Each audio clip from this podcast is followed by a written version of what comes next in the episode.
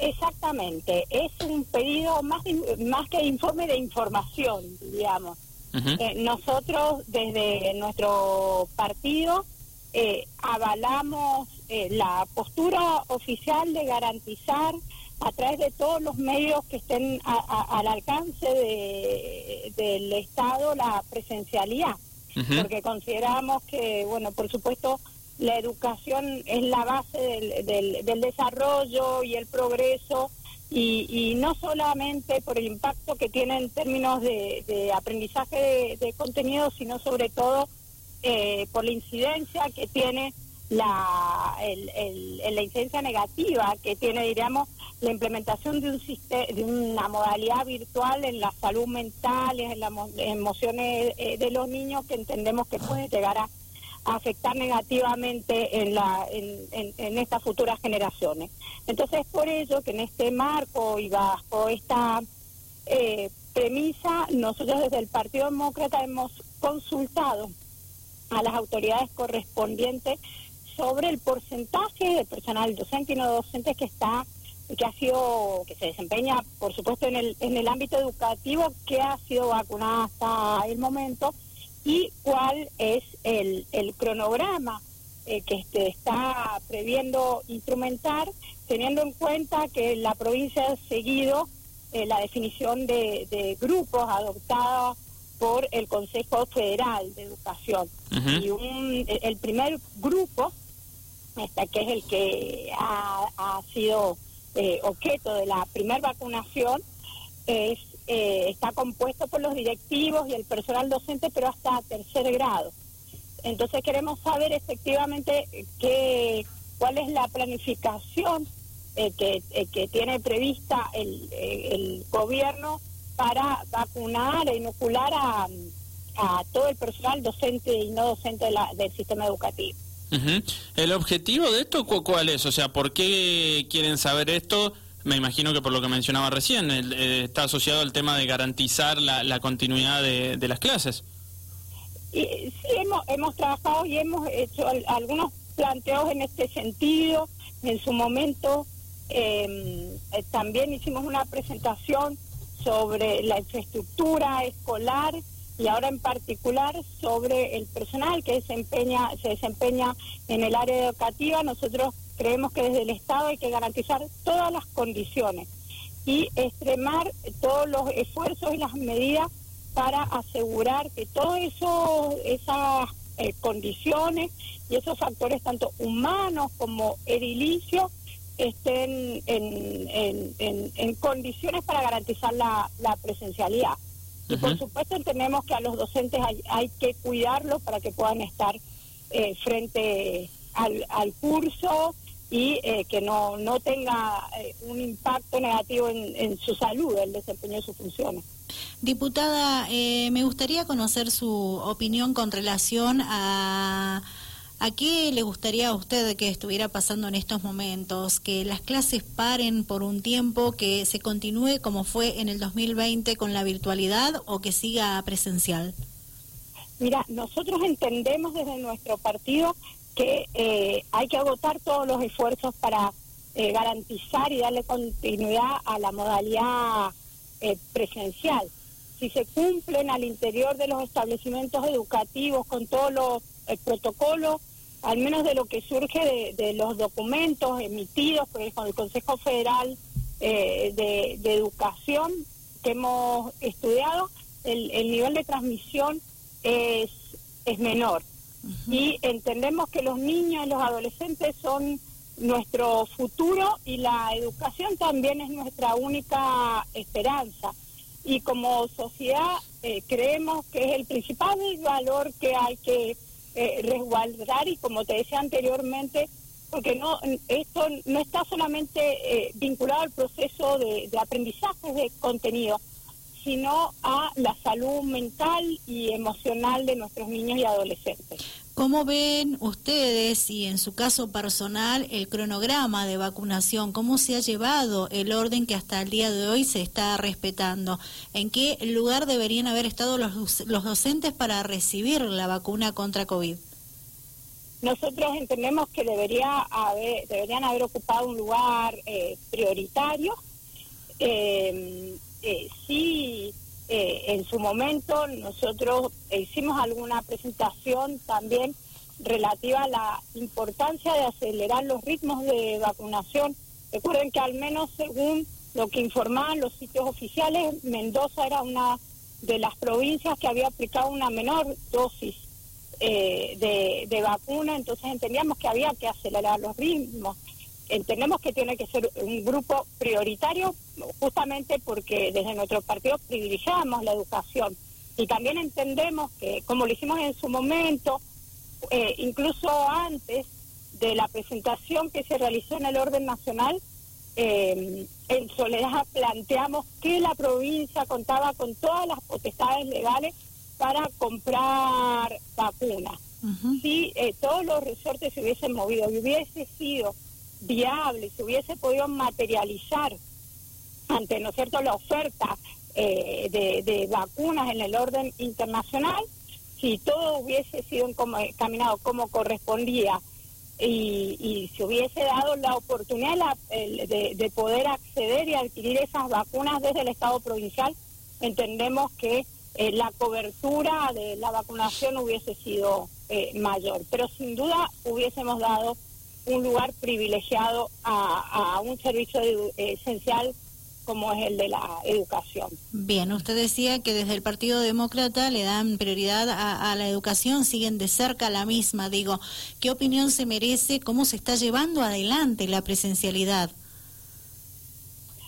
Eh, la presencialidad, mira, la, la, la, presencialidad, la relevancia que tiene es que es una modalidad que eh, disminuye o atenúa la brecha educativa existente. Entendemos que también hemos hecho una presentación que no ha sido eh, tratada para saber específicamente qué modalidades están instrumentando los distintos establecimientos de toda la provincia para, en ese caso, si hubiese tenido la información, te podía dar una una opinión más más, eh, más digamos amplia, profunda y fundada empíricamente.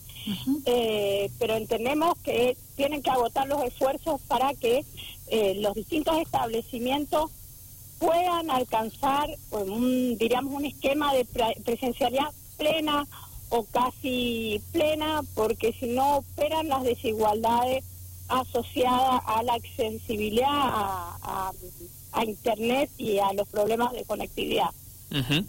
Bien, Mercedes. sí que en su momento eh, nosotros lo que percibimos es que eh, todo eh, toda la instrumentación de la presencialidad se dio con un nivel bastante alto de, de, improvisación y se delegaba se delegaron amplias responsabilidades a los directivos de los colegios. Bien. Y eso, eh, a, ver, eh, Mercedes Llano, ¿no? Diputada provincial del Partido Demócrata, no, no es menor lo que usted dice. Eh, en su momento se delegaron demasiadas responsabilidades a los directivos de cada escuela, con lo cual, bueno, ya no hay un criterio uniforme, por ende. Entonces digo, ¿Eso de, a quién le atribuye mayor responsabilidad? porque ahí entran todos, ¿no? Digo, entra el gobierno nacional, entra el gobierno provincial, eh, las municipalidades en menor medida, pero, eh, insisto, tanto el, gobierno nacional como el provincial ahí tienen que ver porque, digo, eran los que integraban esa eh, famosa mesa del Consejo Federal de Educación, ¿no?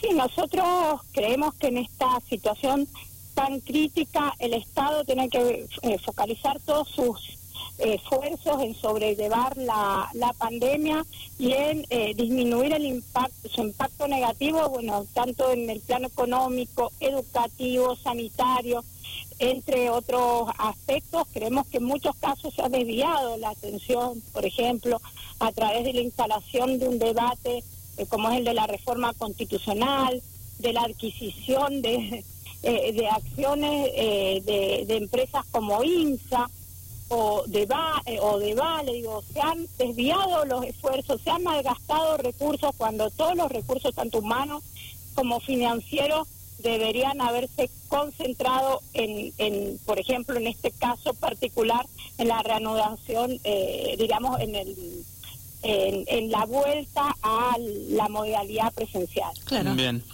Eh, Mercedes, bueno, em, saliendo de este tema que queda clara la postura, y, digo, eh, porque sabemos que, la tenemos que liberar enseguida y no quería dejar de consultarle el tema mm, referido a, la relación del Partido Demócrata con el gobernador.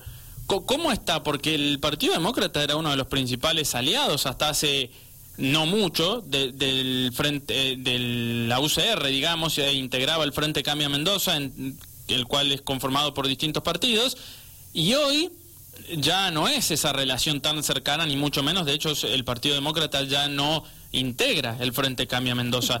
Eh, entonces, por eso le consulto, ¿cómo ve al gobernador Rodolfo Suárez usted, no?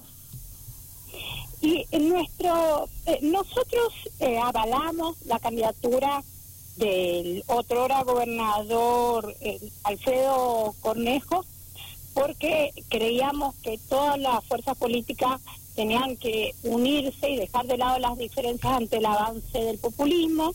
Y hay que recordar que merced al, al, caudal de votos eh, no era alto pero eh, sí significativo eh, Cornejo pudo acceder a la gobernación.